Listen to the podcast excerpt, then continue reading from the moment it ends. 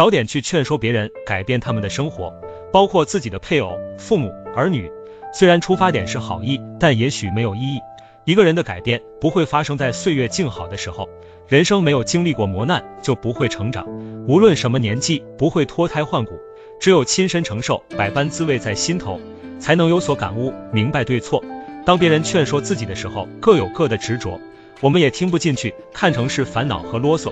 人在低谷期、身不由己的时候，换一份心情，坦然去面对坎坷和无助，把痛苦看成是提醒，把磨难看成是劝告。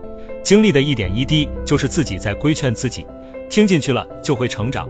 挫折越大，教训越深刻，就会越有收获。世上大多数人平庸，是吃的苦不够多，因为还有选择的余地，不会为难自己。